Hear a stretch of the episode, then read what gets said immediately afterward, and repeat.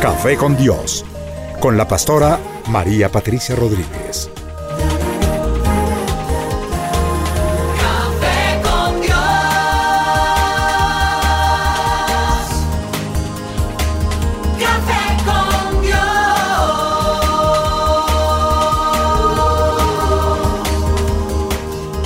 Comparte desde la sala de los pastores un café hablando de la verdad y revelación de la palabra de Dios. Un vivir diario de la Biblia en nuestros días, en compañía de la pastora María Patricia Rodríguez.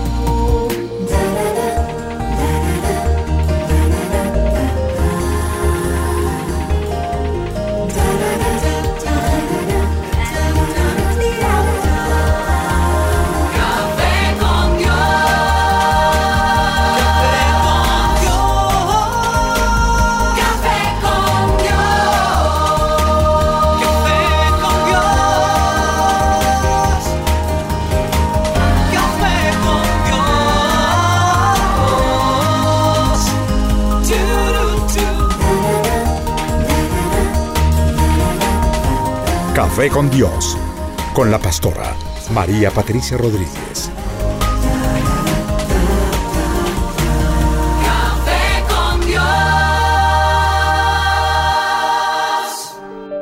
Bueno, es un gran placer estar de nuevo aquí en nuestra cita Café con Dios y con toda nuestra preciosa audiencia a la que saludo esta mañana en el nombre del Señor Jesucristo, esperando que tengas un día feliz, un día lleno de gozo. Recuerda que el gozo no es algo que viene de las emociones, no es algo que, ay, hoy amanecí eh, con gozo y mañana me lo robaron, no, el gozo es un fruto del Espíritu Santo de manera que te acompaña todo el tiempo y no tiene nada que ver con las circunstancias. Puede estar el día claro, puede estar oscuro, puedes estar junto a la playa más hermosa o de pronto en el lugar más, más frío y más tenebroso, pero igual allí el gozo te alcanzará porque como te dije es un fruto del Espíritu Santo con el que yo pido que el Espíritu de Dios nos bautice en este nuevo café con Dios. Por tanto, Recuerda que hoy puede ser el día más feliz de tu vida a pesar de las circunstancias, porque el mejor de los mejores está contigo. Y bueno, y en este café con Dios quiero saludar a mi mesa de trabajo. Tengo esta mañana como invitados especiales una pareja ministerial, a Mónica y a Juan Pablo Velandia. Dios me los bendiga. Saludemos. Amén, pastora, buenos días. Buenos días, pastora, ¿cómo está? Muchas Buenos gracias días. por la invitación. Gracias por No, y saluden a mi audiencia querida y preciosa. Pues a todos los oyentes los eh, saludamos, nos complace mucho poder estar aquí y sabemos que este programa, como siempre que lo escuchamos, cuando lo escuchamos, pastora, pues nos enriquece, nos da como visión, nos da cosas nuevas y sabemos que pues este día no va a ser la diferencia, estamos muy contentos y muy agradecidos de estar aquí con ustedes. Gracias a todos ustedes, pues un abrazo, gracias por estar aquí conmigo, a todas las personas que de alguna manera a través de los medios se conectan con este eh, programa Café con Dios, por su fidelidad, Dios los bendiga, gracias por estar aquí de nuevo. Y a nuestro invitado de honor, el Rey de Reyes y Señor de Señores. Padre, queremos que tomes autoridad esta mañana. Te invitamos a nuestro programa, Señor. Tú sabes eh, perfectamente que esta es una cita contigo.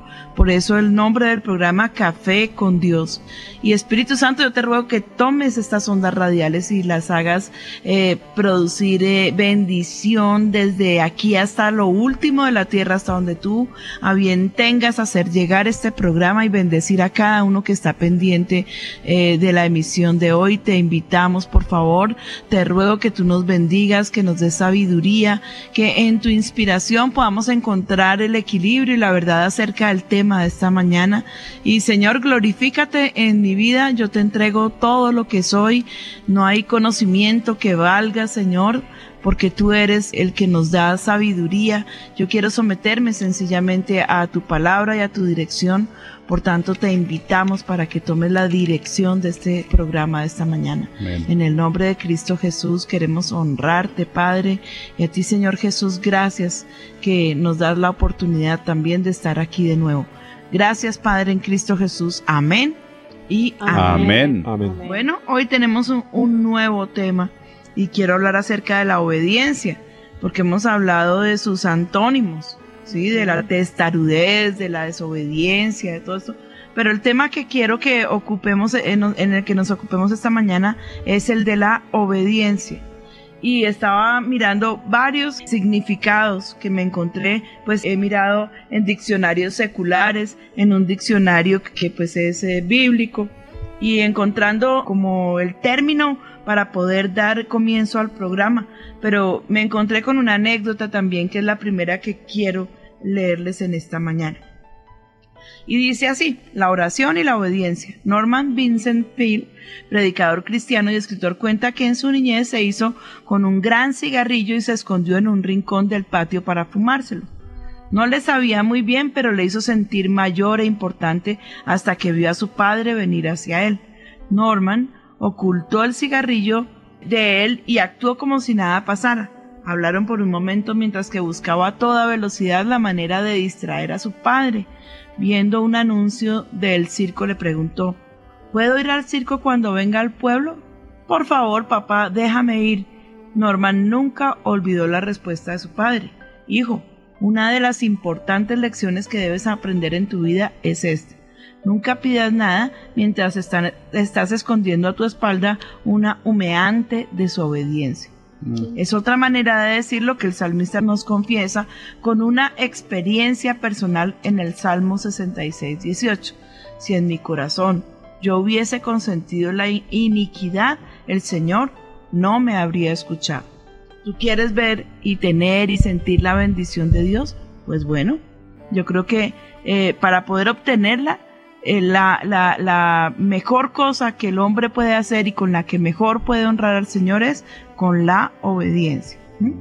Y me encuentro pues con un texto bíblico que siempre me gusta reforzar nuestras enseñanzas, especialmente con la palabra de Dios, que dice así, Deuteronomio 11, capítulo 13 al 16. Si obedeciereis cuidadosamente a mis mandamientos que yo os prescribo hoy, amando a Jehová vuestro Dios y sirviéndole con todo vuestro corazón y con toda vuestra alma, yo daré la lluvia de vuestra tierra a su tiempo, la temprana y la tardía, y recogerás tu grano, tu vino y tu aceite. Daré también hierba a tu campo para tus ganados, y comerás y te saciarás. Guardaos pues en vuestro corazón, no se infatúe, y os apartéis y sirváis a dioses ajenos, y no os inclinéis a ellos. Bueno, en la eh, definición que encontré en, en los diccionarios, quiero empezar primero con la que encontré en el diccionario, se llama Nuevo Diccionario Bíblico.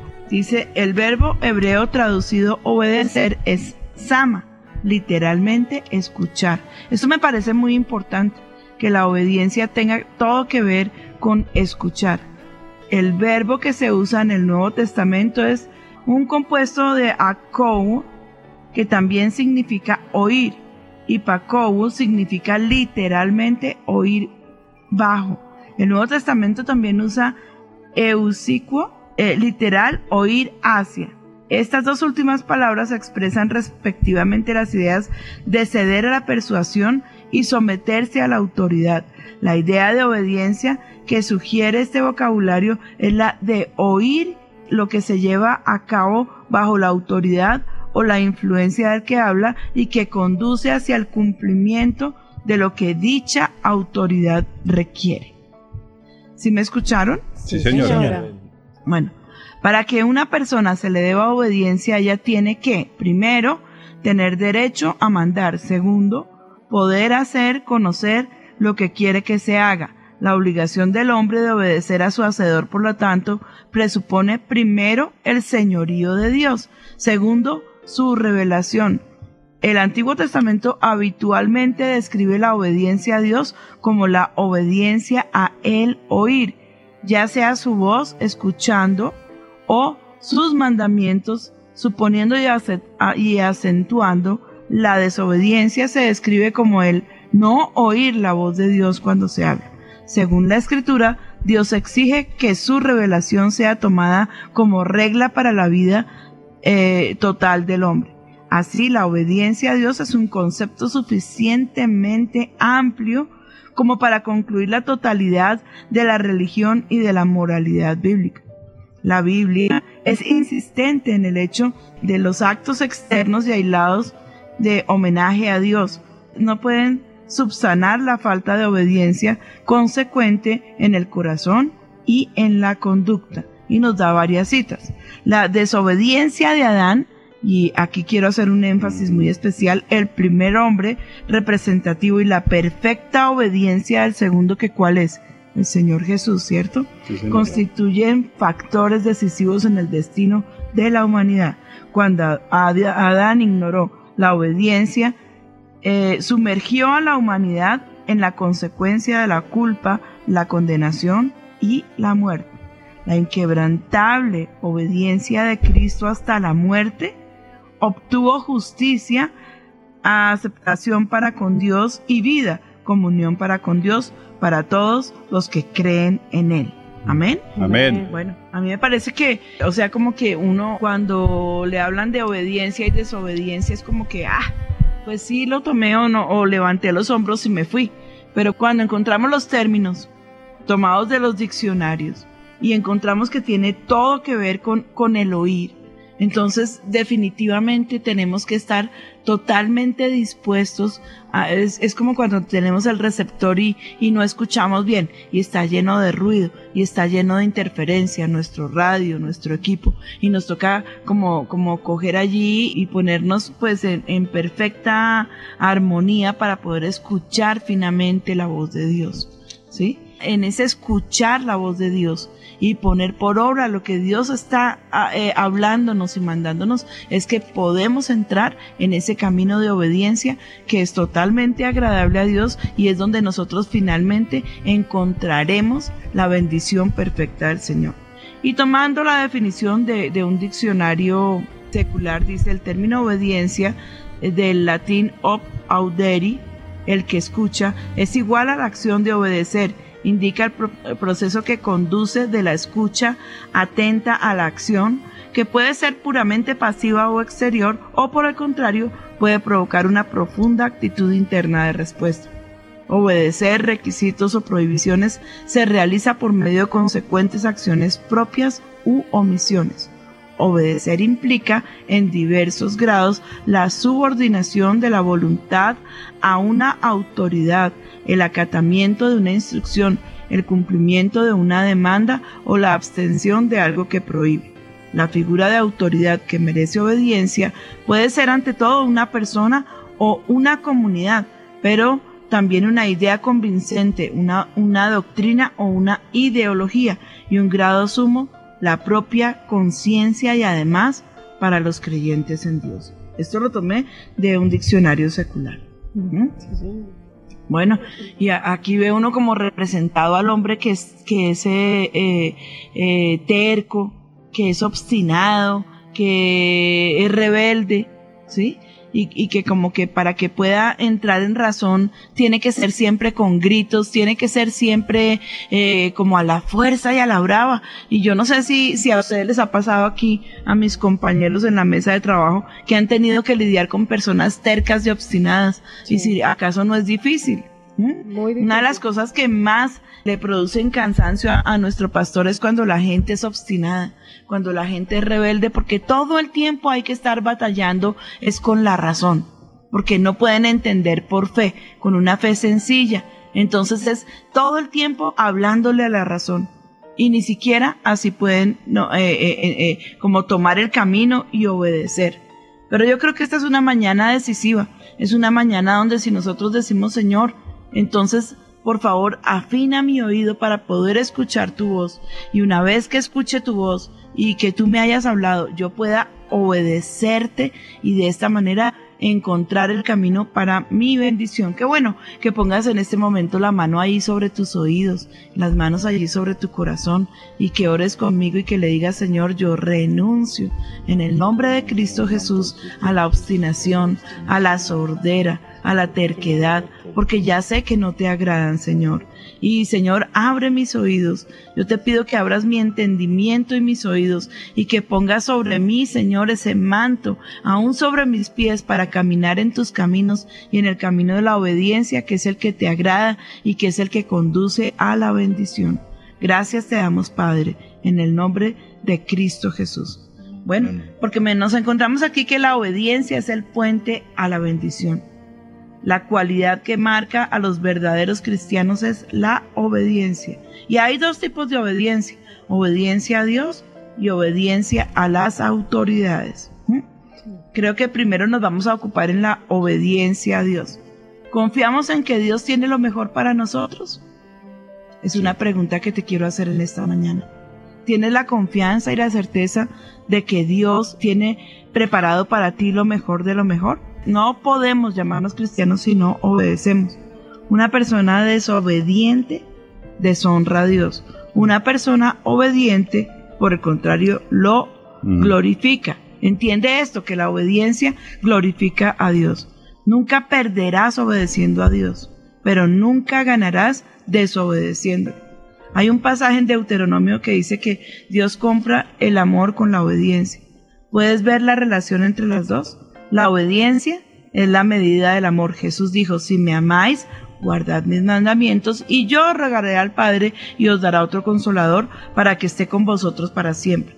El Espíritu de verdad, el cual el mundo no puede recibir porque no le ve ni le conoce, pero vosotros le conocéis porque mora con vosotros y estará en vosotros. Amén. Amén. Tenemos aquí comentarios, a ver, quiero escuchar a mi mesa de trabajo hablándonos acerca de la obediencia, si quieren opinar. Sí, pastor, usted, usted acaba de tocar un tema eh, que me, pues me, me saltó al, al oído y es acerca de la obediencia y la honra. Realmente, realmente eh, eh, así, así es, ¿no? Uno, la manera de, de demostrar que uno honra a alguien definitivamente es, es obedeciéndolo. Eh, eso me, me- realmente me, me saltó al oído. Eh, la mejor manera que uno espera que, que un hijo ahora, ahora con estas experiencias de, de padre, eh, uno, uno eh, quiere recibir de su hijo la honra de vida, es, la mejor manera es la obediencia y eso definitivamente demuestra honra, honra para con Dios, ¿no? Se- eh, eso eso me, pues me parece muy importante, la obediencia y la honra están absolutamente de la mano. Sí, están Y- ligadas. Y yo creo, eh, pastora, que lo que decía acerca del escuchar, es, yo creo que de las cosas más difíciles que tenemos nosotros los hombres es poder escuchar, porque uno a veces le, le hablan y, y la verdad es que uno sabe que alguien está hablando, pero uno no tiene ni idea qué le dijeron. Uno, o- uno simplemente siente que hay un sonido al lado, pero no sabe nada más. Y yo creo que el Señor, uno de los sentidos que quiere que más agudicemos y en lo espiritual, obviamente, hablo de eso, es, es poderlo escuchar, poder estar en silencio, porque eso es, eso es muy difícil. Uno quiere solamente dar opiniones y plan- poner en- de, de manifiesto lo que uno siente, lo que uno opina, lo que uno es, pero no escucha al Señor. Y en ese escuchar al Señor, como solo decía, que, que vienen todas las raíces que nos contó, que todas tienen el mismo, o sea, si uno, se pone- si uno le pone atención a lo que estaba diciendo, todas vienen de lo mismo, de escuchar para poder poner por obra, porque si uno no lo escucha, pues no puede hacer la voluntad ni puede sujetarse a él. Yo creo que, que eso es una de las cosas que, que, pues el- a las que el Señor nos ha llamado, a que lo escuchemos y pues no en vano cuando ustedes nos dicen que en el, en el silencio es cuando mejor podemos oír al Señor y cuando mejor podemos entender cuál es la perfecta voluntad de Él para nosotros. Amén. Este es un punto muy importante. Eso que estabas diciendo, Mónica, porque eh, resulta que a nosotros nos encanta hablar y nos encanta estar eh, eh, levantando argumentos. Y, y- y regularmente cuando una persona se equivoca, entonces se le suele escuchar diciendo, es que a mí me pareció que Dios dijo. ¿Sí? Sí. A mí me pareció, pero qué tan importante de verdad es estar atento a la voz de Dios, qué tan importante es poder tomar la palabra de Dios y cuando la estamos leyendo, es como si la estuviéramos escuchando, obviamente, porque viene de la boca de Dios, tiene el aliento de Dios y para ponerla por obra. eh, nos parece que encontramos fácilmente muchas personas a quienes como adjudicarles esa palabra que, que acabamos de escuchar. Y empezamos a pensar, uy, esto para fulanito, no, pero como anillo al dedo. Ahí sí como dicen, no, no, no, no, no, qué belleza. Mm. Eso sí le queda, ay, estuviera aquí escuchando, Dios mío. No, vo- eh, o lees un pasaje preciso para fulanita, la voy a Sí. llamar y se lo voy a decir a ella. Pero, ¿y, ¿y por qué no de pronto nos detenemos un, mo- un momentico y meditamos y pensamos, oiga, ¿no será más bien que Dios me está hablando a mí? Sí. Sí. sí. dentro de todo eso que leí, del pasaje que me tocaba en, en mi devocional, cuánto de lo que yo leo diariamente lo aplico realmente a mi corazón, ¿sí? Por eso la palabra nos manda a, a ser tan atentos a la voz de Dios, ¿sí? Y encontramos ejemplos de, de sumisión y de obediencia y de total desobediencia y vemos los frutos de la bendición y los frutos que trae la desobediencia que por ende es maldición. A mí uno de los que me sorprende, bueno, pues por encima de todos, de todos, de todos, el Señor, que más adelante hablaremos de él, pero la obediencia de los recabitas, ¿sí? Porque dice la palabra, puse delante de los hijos de la familia de los recabitas tazas y copas llenas de vino, y les dije, bebed vino. Mas ellos dijeron, no beberemos vino, porque Jonadab, hijo de Recab, nuestro padre nos ordenó diciendo, no beberéis jamás vino vosotros ni vuestros hijos, ni edificaréis casa, ni sembraréis cementera, ni plantaréis viña, ni la tendréis, sino que moraréis en tiendas todos, todos vuestros días para que viváis muchos días sobre la faz de la tierra donde vosotros habitáis. Y nosotros hemos obedecido a la voz de nuestro padre Jonadab, hijo de Recab, en todas las cosas que nos mandó de no beber vino en nuestros días, ni nosotros, ni nuestras mujeres, ni nuestros hijos, ni nuestras hijas, de no edificar casa para nosotros, morada, y de no tener viña ni heredad, ni cementera. Moramos pues en tiendas y hemos obedecido y hecho, eh, hecho conforme a todas las cosas que nos mandó Jonadab, nuestro padre. ¿Mm?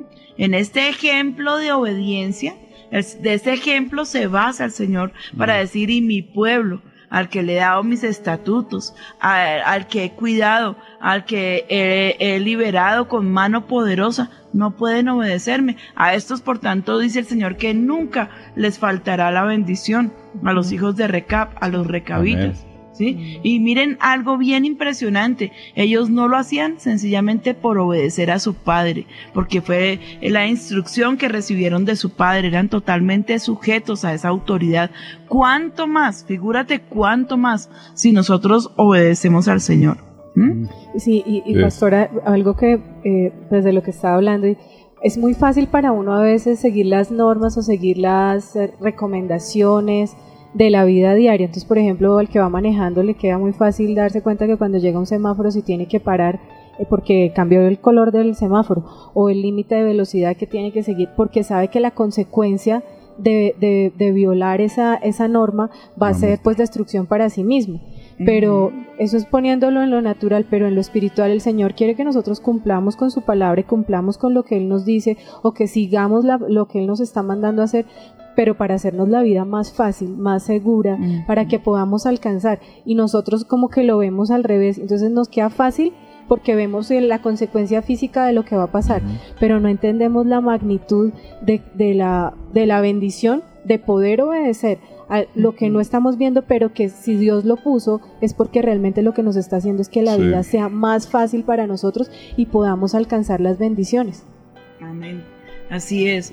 Estos hombres, por tanto, pues como, como estábamos leyendo, eh, obtienen la bendición de parte de Dios y los pone como ejemplo de obediencia. Pero miremos a Abraham, allí en el libro de Génesis, eh, como desde el principio fue un hombre que decidió obedecer a Dios. Cuando Dios lo manda que deje a su tierra, que deje su parentela, cuando sale a un lugar donde no tenía ni idea para dónde iba. Sí, él no sabía, porque lo que, lo que recibió fue la orden de parte de Dios y le dijo que se fuera de su tierra y de su parentela, de manera que armó eh, eh, eh, su, su trasteo y salió de la tierra de donde había nacido, donde estaba su confianza, donde estaba eh, eh, la gente que conocía, eh, seguramente y con toda certeza toda su familia, pero no, él decide, este es un hombre que, que, que yo sé que fue marcado por Dios para, con ese sello que se llama obediencia. Nunca Abraham refutó ninguna de las órdenes que el Señor le dio y fue amigo de Dios por causa de la obediencia. Sí, Una señora. obediencia donde Abraham sujetó todo lo que era y lo que tenía y lo que más amaba a la obediencia estricta a todo lo que Dios le decía. Porque démonos cuenta también cuando el Señor le pide que le den ofrenda a su hijo. ¿m? Y la forma como Dios se le revela tan increíble a Abraham. La forma, o sea, ustedes se imaginan un hombre sobre la tierra que pueda sentir el gusto y el gran honor porque ni siquiera, eh, eh, o sea, alcanza para orgullo, aunque debería, ¿sí? El gran honor de ser llamado amigo de Dios. Llegaron, llegó a ser tan amigo Abraham de Dios por causa de su obediencia que el Señor decía, ¿cómo haré yo cosas? ¿Sí? ¿Cómo, ¿Cómo haré cosas al futuro y cosas a las naciones que rodean a mi hijo sin contárselo? No, yo voy, a, ir a donde mi amigo a contarle las cosas que tengo pensadas hacer y Dios en su infinita gracia y misericordia le permite eh, a Abraham, no, pero Señor, ven, negociemos un poquito cuando es la destrucción de Sodoma. Aún atiende Dios al, al consejo de Abraham. No es que Abraham lo estuviera aconsejando. Dios quería darle una gran lección a Abraham y a, las- y a las naciones y a la humanidad entera pero aún atiende a su voz, atiende a su súplica, atiende a su llamado. ¿Por qué? Porque, porque Abraham era un hombre que eh, tenía esa decisión en su corazón, sujetarse totalmente a la perfecta voluntad de Dios. Eso es algo que está en el corazón, mis hijos. Eso no es algo que, que, que tú puedes fabricar, es fidelidad, es esa obediencia. O sea, yo creo que cuando una persona no obedece eh, totalmente a Dios es porque no le cree. ¿O cuál otro motivo hay para que nosotros le desobedezcamos? Claro. ¿Mm? Sí. Sí, no, ¿Cuál motivo? Por ejemplo, que uno como padre, que ya tiene eh, bastantes años más de experiencia que sus hijos, eh, en, en algo tonto y sencillo, por ejemplo, la compra del carro. Sí, que quieren comprar su carrito y vienen y le piden a uno consejo, pa, mira, es que vi este carro, lo último, lo máximo es una nota, no sé qué, pero tú qué opinas? Y uno, no, hijo, mira, no te metas, los repuestos son costosos, esto, aquello, lo otro, hay mejores marcas porque no te vas por este lado, por aquí, por allá. Pero ellos vienen con su, con su decisión, ellos no vienen sino, ellos no vienen a buscar sino la aprobación a su decisión. No están buscando el consejo. Cuando tú vienes a Dios buscando el consejo, no vienes a decirle, Señor, tengo este negocio, por favor bendícemelo, te lo ruego. Mira, eh, voy a hacer lo que sea, voy a darte una parte importantísima del negocio, voy a hacer esto, voy a hacer aquello, pero bendice mi negocio porque yo sé que esto eh, eh, creo que es lo que tú apartaste para mí, pero hasta el momento no ha dejado hablar a Dios, hasta el momento no le ha preguntado al Señor, hasta el momento no se ha puesto de rodillas y le ha dicho, Señor, vengo a ti con una actitud tan diferente como es preguntarte. Eh, hay, hay esto y hay lo otro. ¿Qué me aconsejas? ¿Qué debo hacer? Por favor, espero tu consejo, espero tu guía, espero tu dirección. ¿Mm? Y algunos dirán, y bueno, y en específico si yo tengo un, eh, al frente un negocio de construcción de edificios o de pronto eh, de exportación de carros, ¿será que eso lo encuentro en la Biblia?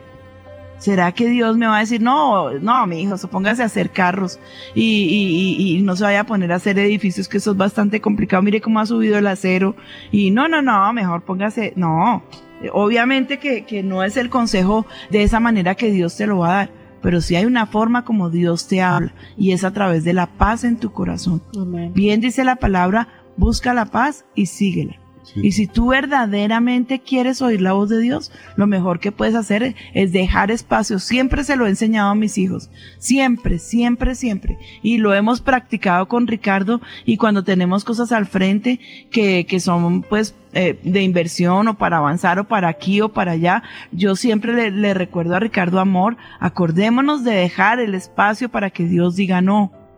Porque si Dios dice no, ¿de qué cosas nos estará guardando verdaderamente? ¿Acaso no, él- no conoce Él exactamente todas las cosas? No hay nada que se escape ante los ojos de Dios, ni el presente, ni el porvenir, y sí que menos el pasado. Nada se escapa de los ojos de Dios. Él terminó su obra en el séptimo día y todo lo creó perfecto. Y Él sabe exactamente lo que te conviene y lo que no.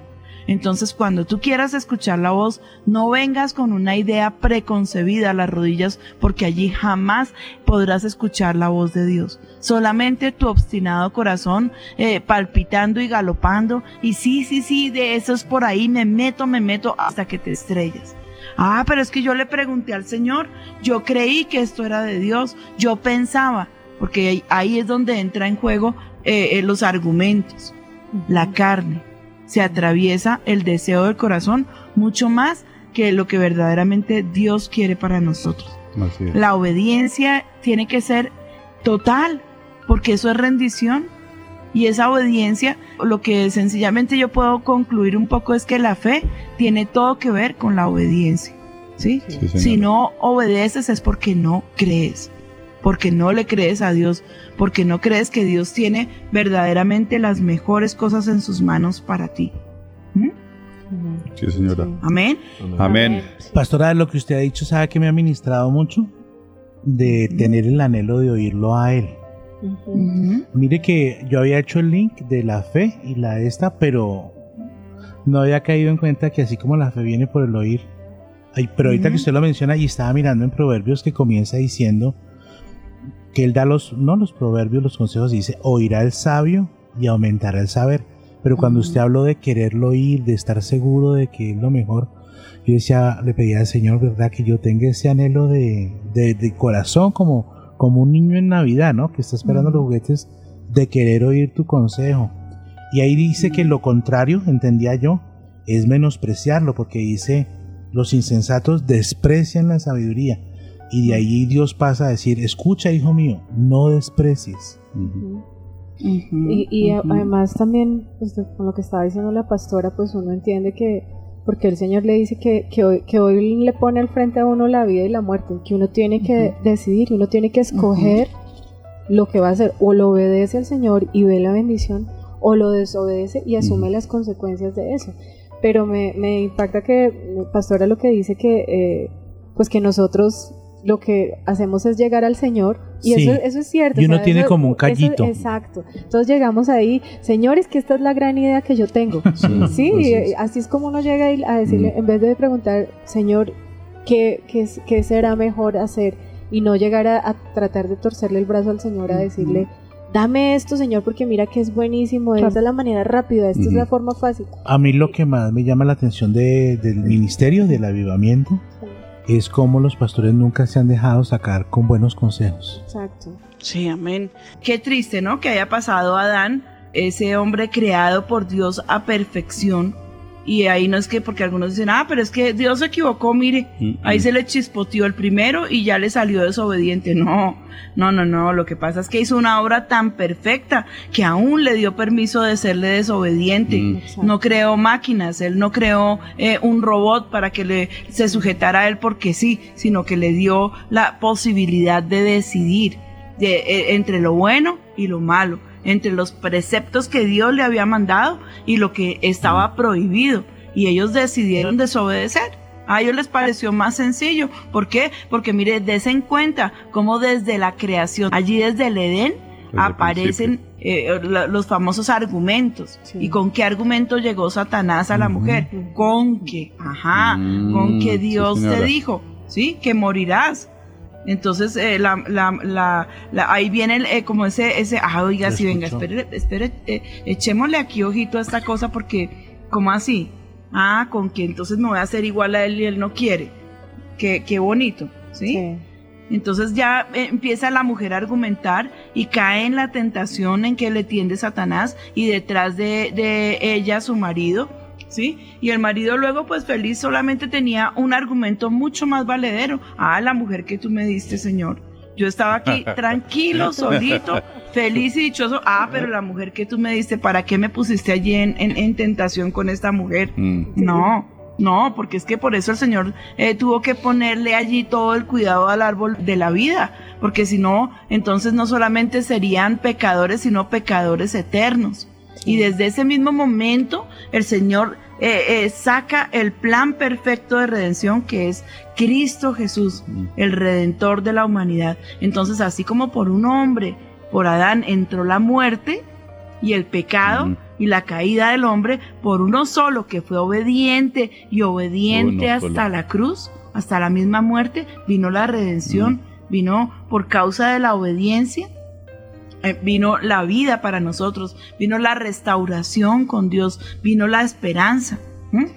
Dos ejemplos totalmente opuestos y, y maravillosos. Vemos una, una, una creación caída por el pecado y una creación regenerada por causa de la obediencia. Que e- ese, por ejemplo, el pastor Ricardo a veces utiliza ese ejemplo para contar lo de las generaciones de sus dos hombres, que el uno siguió al Señor y fue obediente, y como todos sus descendientes fueron eh, De presidentes, bendición. todo lo que fue bueno para la, para la humanidad. Creo Y que si mal no estoy, el censo se hizo con la familia de Jonathan Edwards. Exactamente, Sí, sí, señora. sí. Y, el, y, y el otro, como todos delincuentes, eh, todos asesinados, Prostitutas. prostitutas, todo lo, todo lo malo. Y la diferencia fue que tomaron la decisión. Uno tomó, dijo, dijo, voy a obedecer al Señor, y eso lo, fue lo que sembró en sus descendencias, en sus descendientes, perdón, también, que el obedecer, la consecuencia que eso trae, y el desobedecer del otro también la consecuencia que, pues, que le generó a, a un pa- a una nación y el pastor dice algo que a mí me- siempre me llama la atención, es cuánto le costó a la nación Mm, en, maldición lo que fueron sus generaciones, mientras que la bendición que trajo al país también, porque no fue solamente para ellos como familia, sino para la nación entera, toda la bendición que ha traído los descendientes de esa, de esa persona que tomó la decisión. Bueno, varios hombres fueron obedientes, pero como volvemos a repetir, ninguno con la obediencia que llevó a Cristo a la cruz. Sí. Hombres obedientes también nos encontramos a Moisés. Por haber oído estos decretos, por haberlos guardado, por haberlos puestos por obra, Jehová, eh, su Dios, dice, guardará contigo el pacto y la misericordia que juró a tus padres. En Levíticos nos encontramos que Dios le estaba dando su promesa a Moisés por haber oído y guardado esos mandamientos. Otros hombres que fueron obedientes, dice Moisés obedeció al Señor y Dios lo respaldó por mucho tiempo. Moisés fue usado para liberar al pueblo de un imperio muchísimo más poderoso y los que están lejos vendrán y ayudarán a edificar el templo de Jehová y conoceréis que Jehová de los ejércitos me ha enviado a vosotros y esto sucederá si oyereis obedientes la voz de Jehová vuestro Dios. ¿Mm? amén. Miren cómo está implicado ahí el oído.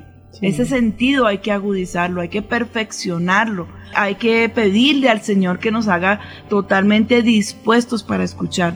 ¿Mm? Sí. Cuán importante es Me- ese proverbio que estaba citando allá al principio, Orlando. Proverbios, el proverbio que nos dijiste al principio. Proverbios 1. Cuando comienza Proverbios dice que en el verso 3 del capítulo 1 dice para recibir el consejo de prudencia. Dice dar sagacidad a los simples, a los jóvenes inteligencia y cordura. Y en el 5 dice oirá el sabio y aumentará el saber. ¿No? Menciona el oír. Y después dice el Señor en el verso 8, Oye, hijo mío, la instrucción de tu padre, no desprecies la dirección de tu madre. Ujú, Amén. Entonces, pues eh, la palabra también dice que como hijos obedientes no nos conformemos a los deseos que antes teníamos estando en nuestra ignorancia. Ahora que ya casi estamos seguros de que eh, no estamos en ignorancia y que eh, obedecer, eh, y que, o sea, lo que es obedecer y que es desobedecer, y sabemos que hay consecuencias de lo que desobedecemos. Sabemos que Dios no respalda la desobediencia de los hombres.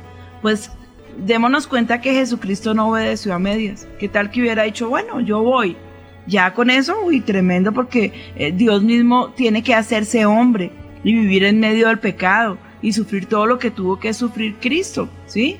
Pero él no solamente se quedó hasta ahí, se había podido quedar aquí de una vez reinando y haber hecho, mejor dicho, prodigios y maravillas y tomar toda la autoridad porque le competía, porque es que Jesucristo mismo es Dios, ¿sí?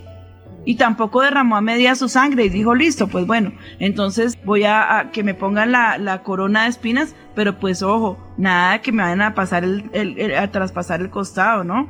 No, él derramó, no fue la mitad de la sangre, no fueron unas goticas, él derramó toda su sangre, toda, hasta la última gota de sangre, ¿por qué? Por nosotros los pecadores. Hizo un sacrificio perfecto y único de obediencia en la cruz.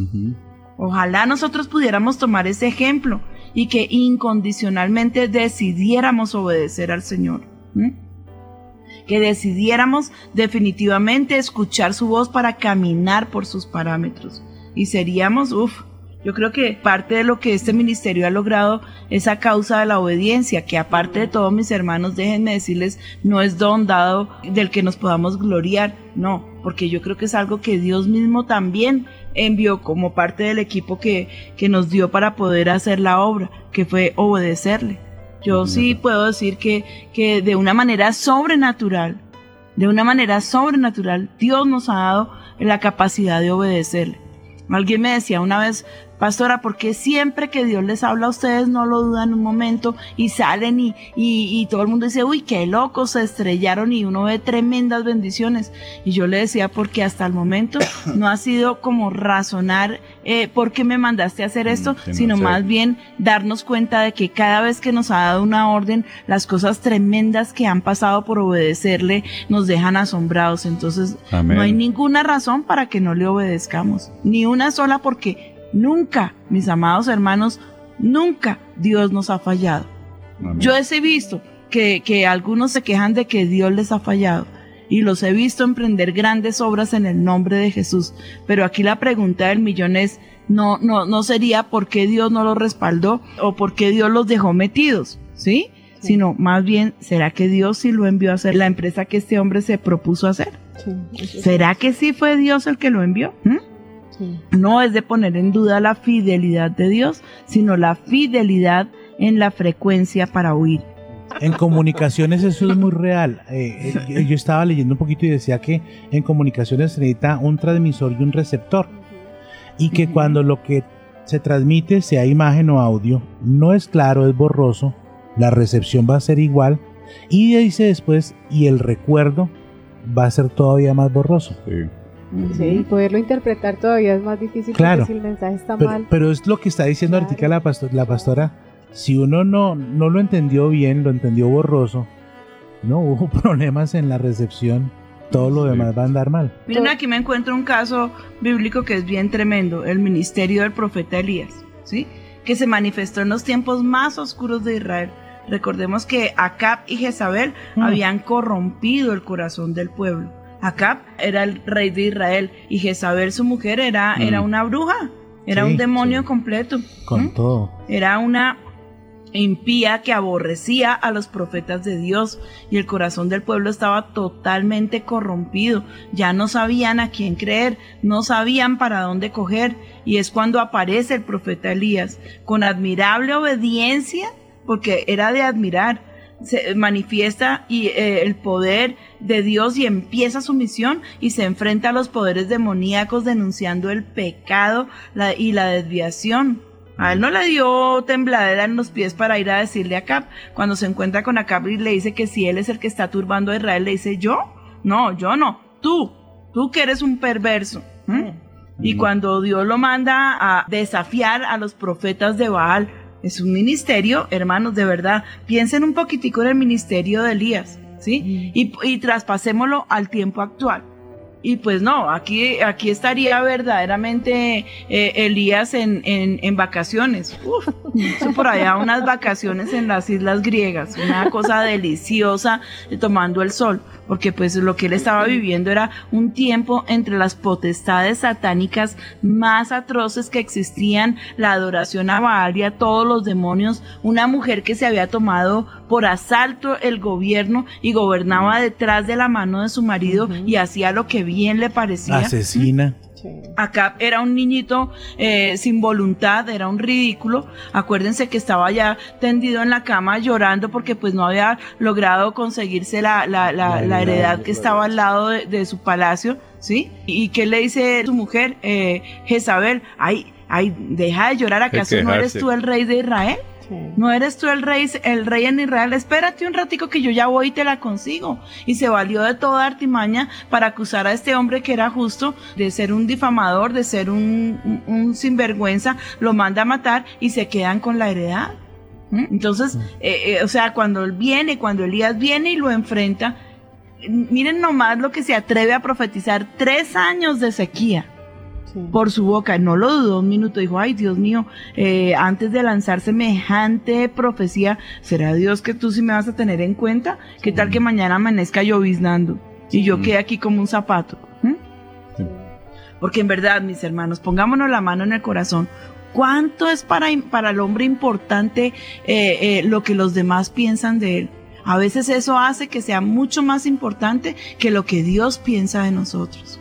Y a veces por causa de, de- de ese orgullo, porque eso no es más que orgullo, querer quedar bien siempre delante de la gente, cuántas atrocidades y torpezas se, cono- se, con- se, se, Se hacen. se hacen, ¿sí? Sí. se llevan a cabo, porque es más importante lo que la gente piensa. Pero este fue un hombre que, mejor dicho, se decidió que era el todo por el todo, no le importó y fue y profetizó sequía. Y comienza este rey a perseguirlo acá, a perseguirlo, a mandarlo buscar, a mandarlo desenterrar del hueco donde estuviera, me imagino, eh, esa cuantiosa suma que estaba ofreciendo por la cabeza de, de- de Elías. ¿Sí? Y el hombre pues le toca ir a esconderse en un arro allí en el arroyo hasta que se acaba el agua. Luego es que Dios lo envía a donde la viuda des en cuenta todo, paso por paso lo que fue la vida de Elías. Ir a la viuda y decirle, dame de comer. Y ella cuando le dice, no, es que no tengo sino este poquito de harina, este poquito de aceite y comérmelo con mi hijo y dejarnos morir porque el, el hambre que había en la tierra era terrible. Pero no, él muy osadamente le dice, bueno, dame primero a mí y entonces no faltará y comienza este milagro de multiplicación. Pero también podría haber dudado en ese momento y haber dicho, oiga, ¿qué tal que yo venga, me coma la torta y, y, no se reproduzca más? Y, uy, no, qué oso, ¿cómo voy a quedar aquí con esta pobre mujer? No, fue un hombre que se decidió a creerle a Dios por encima de las circunstancias y por encima de lo que veía, mis hermanos, ¿sí? Porque es que la palabra dice que el justo por lo que ve vivirá. No, señores, por la fe. El justo por la fe vivirá, ¿sí? Si alguno se retrocede, no puede agradar a Dios. Así es. ¿Mm?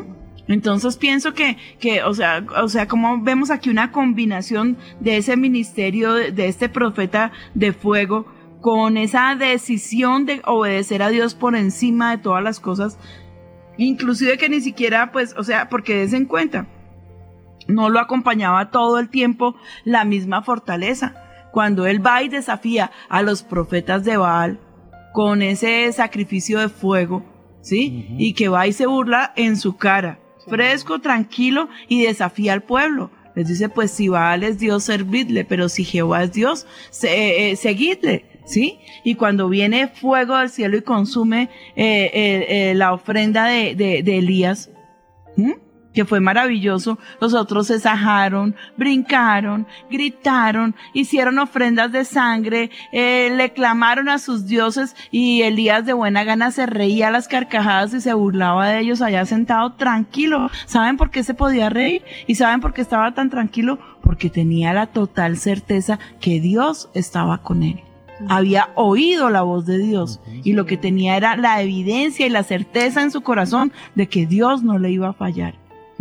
Porque proclamaba todo el tiempo Elías, vive Jehová en cuya presencia estoy. ¿Mm?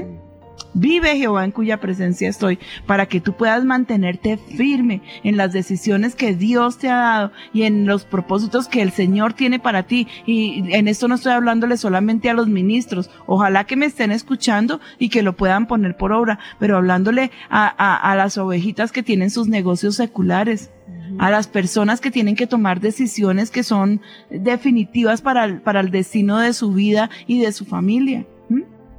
Si tú haces un pacto hoy con Dios de permanecer en su presencia, alguno dirá, bueno, ¿y a qué hora salgo a trabajar, pastora?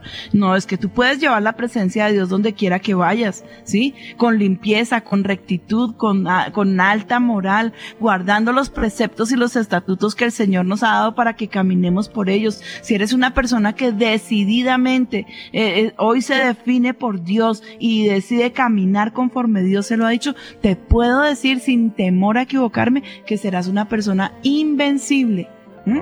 Ahora, yo digo, eh, después de que sale Elías de tener esta batalla con todos estos eh, profetas de Baal, 450 decapitó, ¿se imagina la fortaleza física? imagínense lo, lo, para lo- uno lo tremendo. la cabeza a 450 tipos. ¿No? Y, y delante de los ejércitos que el pueblo mismo se había podido eh, votar a, a apedrearlo y acabarlo, pero sabían que Dios estaba con él. O sea, es que lo que ocurrió en ese momento fue algo tan temiblemente espiritual que el temor de Dios cayó sobre el pueblo. Pero ¿cómo sale Elías de allí? ¿Cómo sale Elías de, de- de- después de semejante fortaleza y semejante acto profético eh, y, y- y de osadía tan impresionante? Corriendo a esconderse. ¿Mm? Corriendo a esconderse porque Jezabel lo amenazó. Porque Jezabel dijo que al otro día, a, las- a la misma hora, lo que había hecho él le pasaría. O sea, lo había amenazado de muerte. ¿Mm? Entonces, mis hermanos, no es que no tengamos la debilidad, por eso bien dice la palabra que Elías era un hombre sujeto a pasiones como las nuestras, ¿sí? Como- porque tenía temor. Él no era, él no era Dios, él no era un ángel, él era un hombre, sencillamente un hombre, pero un hombre que decidió creerle a Dios, un hombre que fue puesto en medio de una generación perversa y maligna, un hombre que tuvo la visión y que tuvo la voz de Dios en su oído y que le dijo, te voy a usar para cambiar, te voy a usar para marcar, te voy a usar para desafiar, te voy a usar para que este pueblo y esta gente conozca que yo soy Dios. ¿Quién dijo que este es un tiempo donde no- Dios no quiere hacer lo mismo? Dios quiere hacer lo mismo con nosotros los creyentes. Amén. ¿Y por qué no lo hace, pastora? Por esta- ¿Cuántos estamos dispuestos? ¿Cuántos estamos dispuestos a ser como Elías? ¿Mm? Sí. Porque cuando Eliseo toma la capa y dice que ¿dónde está el Dios de Elías?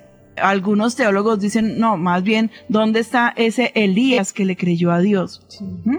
Pero yo les digo definitivamente en la obediencia, en esa obediencia absoluta, hay bendición. Si tú quieres realmente una bendición maravillosa de parte de Dios, todo lo que tienes que hacer es escuchar la voz de Dios y obedecerla. ¿Para qué te sirve a ti preguntarle a Dios o a sus profetas qué vas a hacer con lo que Dios te dice?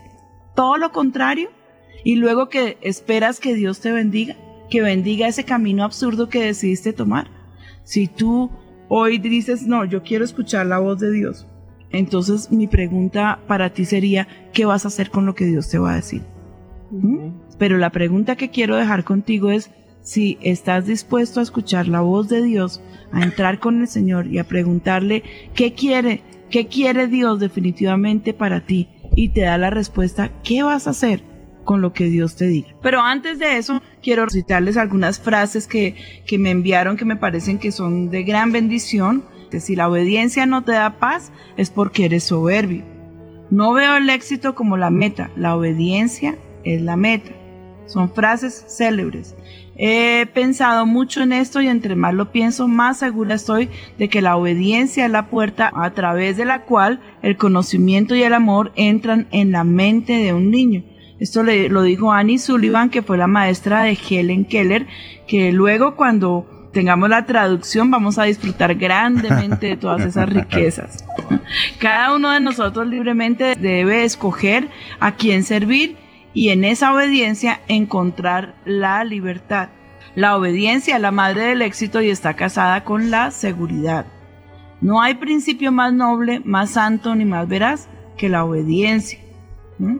A través de la obediencia los valientes obtienen su liberación. La obediencia a la ley es un mandato. No se pide como favor. Eso es de Roosevelt.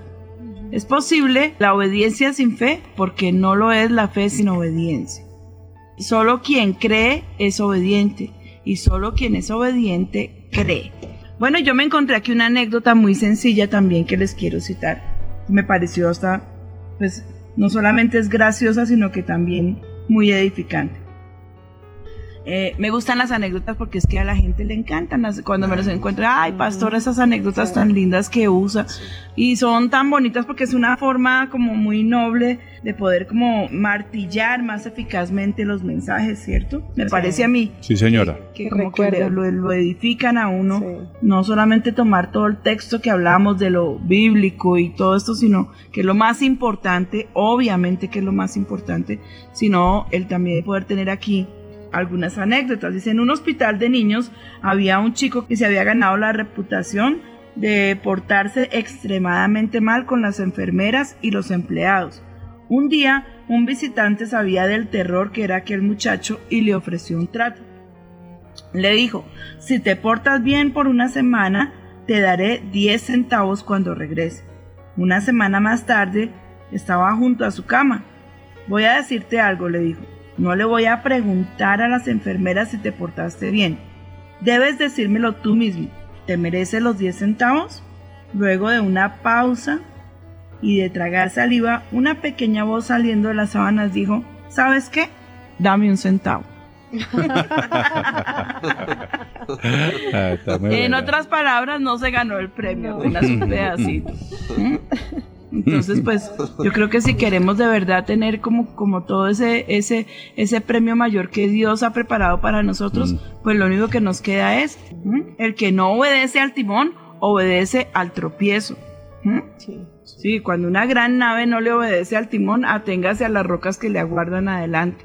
Pastora, ahora que estaba hablando usted de, de Elías y después usó eh, varias frases célebres, pues eh, eh, encontré una aquí leyendo, leyendo ahora, dice la obediencia lo separa de la multitud, refiriéndose precisamente a lo que hizo Elías, una, una obediencia radical, eh, o sea, lo, lo separa de la multitud en el sentido de que no todo el mundo quiere, quiere dar ese paso. Eh, leyendo de, de C.T. Stu, de este hombre que fue misionero para, que, que, eh, para el África después de haber estado en, en, la- en- en Asia también. Cuando se fue para África tenía 50 años de edad y, y- y decía en la, dice en la biografía de él que en el límite donde, donde muchos hombres hubieran dicho, pues hasta aquí, él dio un paso más y siendo un hombre ya de avanzada edad y, y el- ese paso de obediencia hizo que todo un continente fuera, fuera evangelizado. Eh, Tremendo. pues, me parece un Gloria al testimonio. Señor. Y pues yo también quería, de- pues, eh, pensando en lo que la pastora estaba diciendo hace un rato, pues eh, realmente el ejemplo educa, ¿no? Hablando de los niños, pero yo puedo decir pues de nosotros en nuestra propia experiencia que nos hemos visto enfrentados por lo menos en tres situaciones que recuerdo en este momento a obedecer, a tomar eh, decisiones radicales que pues que si no las hubiéramos tomado no, no hubiéramos recibido lo que Dios nos dio.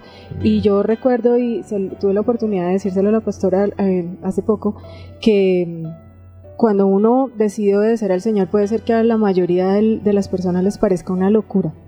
Y nosotros lo vivimos en, en un momento en que, por ejemplo, cuando decidimos regresar acá a Colombia, en otro momento en que mi esposo pues, pudo escuchar la voz de Dios y entender que había cometido un error muy grave, pero nosotros dijimos, o sea, se nos va a venir el mundo encima. Eso fue literalmente las palabras de nosotros, se nos va a venir el mundo encima y, y no sabemos qué va a pasar. Pero lo que vimos fue la, la mano de Dios y en, la, y en el último, o sea, lo último que nos, nos ocurrió, que eso fue hace exactamente tres meses, nosotros tomamos la decisión y Dios, no pasaron dos horas y Dios respondió a una oración que llevábamos haciendo 13 años. El Señor nos lo respondió de manera inmediata, pero vuelvo a, a- a decir lo que dije al principio de esta intervención y es que el ejemplo educa. Y si algo nosotros hemos visto en ustedes es ejemplo. Y yo pues aprovecho el momento porque es así, es verdad, uno, uno los ve con la fuerza, con la decisión y como contra viento y marea diríamos nosotros, pero sabiendo que tienen una palabra de parte de Dios y que la van a hacer porque Dios fue el que se lo dijo y así como usted lo decía hace un rato, a muchos les parecerá una locura y dirán se van a estrellar. Nosotros, Juan Pablo y yo podemos decir que mucha gente nos dijo se van a estrellar, pero obedecimos. Obedecimos a Dios primeramente y a nuestros pastores y hoy hemos visto la bendición de Dios para nuestra vida también. Yo creo que eso no tiene, o sea, lo que Dios hace cuando uno lo obedece no, no tiene precio. Se me quiebra la voz porque es de pensar en la, la misericordia de Dios es, es infinita, pero la obediencia, Dios nunca deja sin, sin responder cuando uno obedece. Por- Dios Así es es. fiel siempre, pero cuando uno obedece uno puede ver en la, la misericordia de Dios y cómo esa bendición que le, que le da trae más bendiciones y más y más y más y uno dice Señor cómo no cómo no seguirte cómo no amarte si es que con un solo paso tú abres las puertas de cosas que jamás se imaginó uno que fueran posibles para pues en el caso de nosotros digo para nosotros dos no Así es. Así es, Dios va, pero siempre Dios está aguardando allá la puerta. ¿sí? Él da su palabra, sus parámetros y, y, y él, él sencillamente espera qué camino vamos a tomar. Y aunque a veces cerramos en el camino, Él de todas maneras aguarda pacientemente a que, a que retomemos el camino de la obediencia. Y uno cuando espera castigo, lo único que encuentra es la misericordia de Él y se queda uno más sorprendido. Sí, y yo es, es lo que yo digo, ¿cómo no amarlo? Y amarlo apasionadamente. ¿Cómo no rendirle nuestra vida?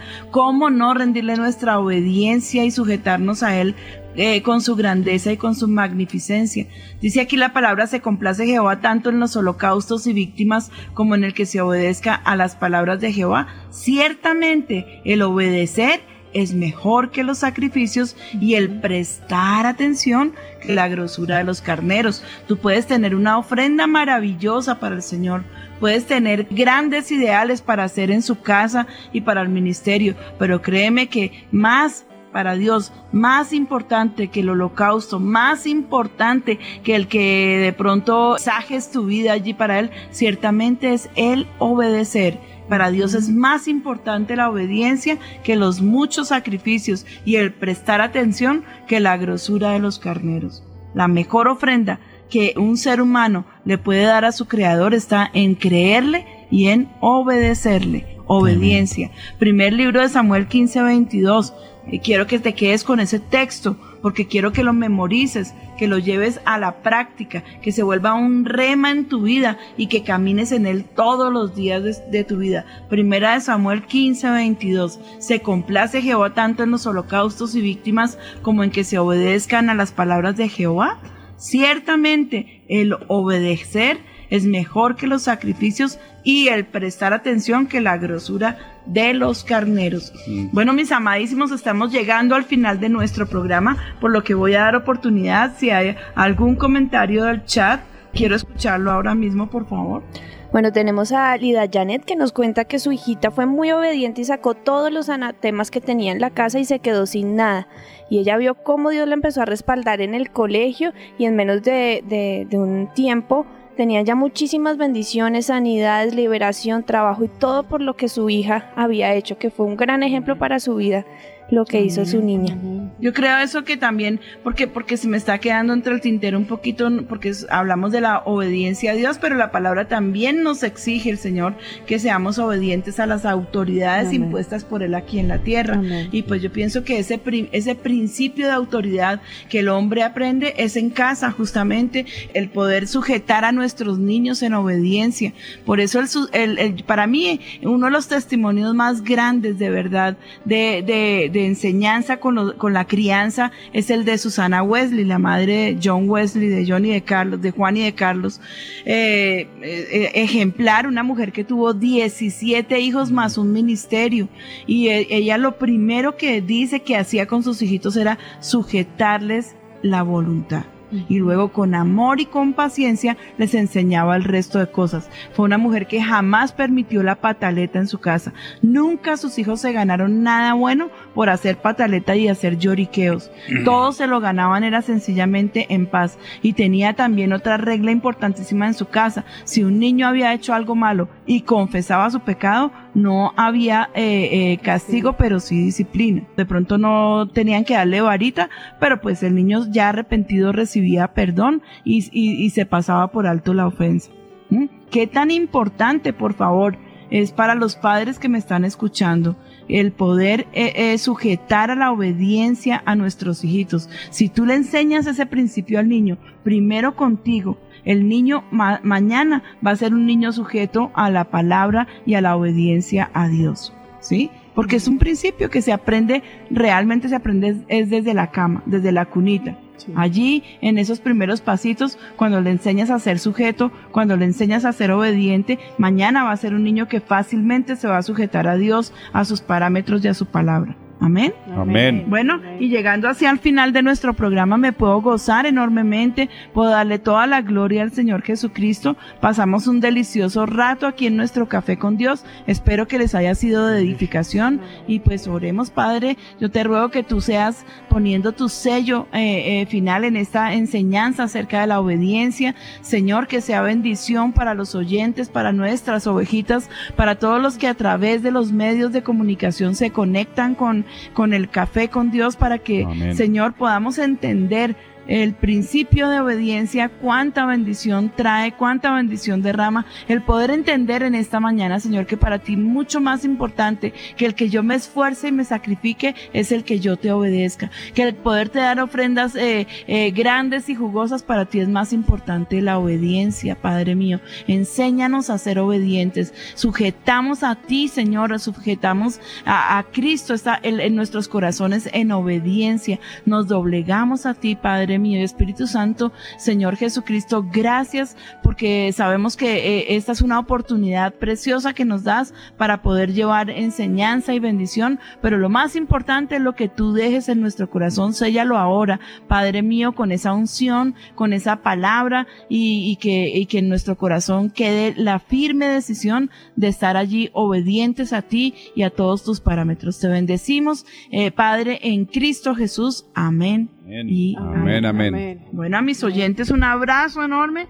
Para el jueves esperemos un nuevo programa lleno de sorpresas y bendiciones. Un feliz día. No se te olvide que el gozo es algo que nada ni nadie te puede quitar. Los bendecimos a todas las ovejitas. Muchas, muchas bendiciones. Recuerden que el Señor está por nosotros. En el nombre de Jesús los bendigo y me despido de ustedes hasta un próximo Café con Dios.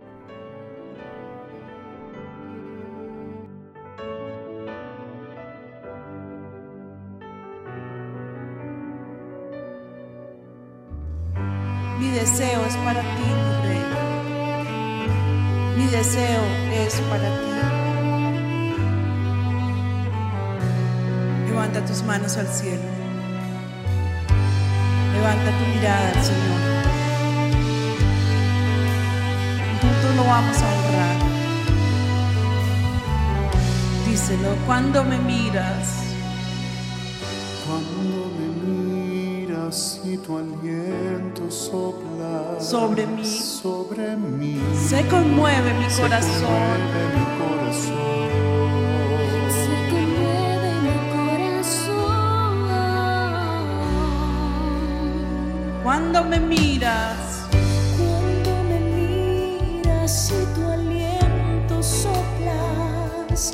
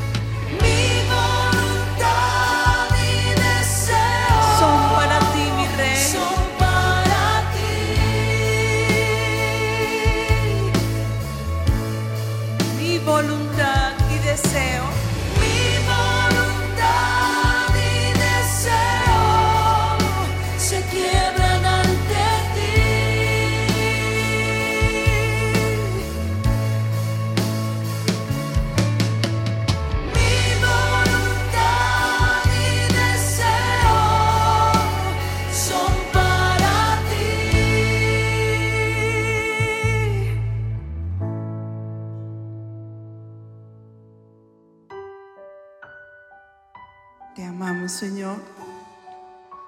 Solo podemos postrarnos en tu presencia y dejar que tú seas todo en nuestras vidas.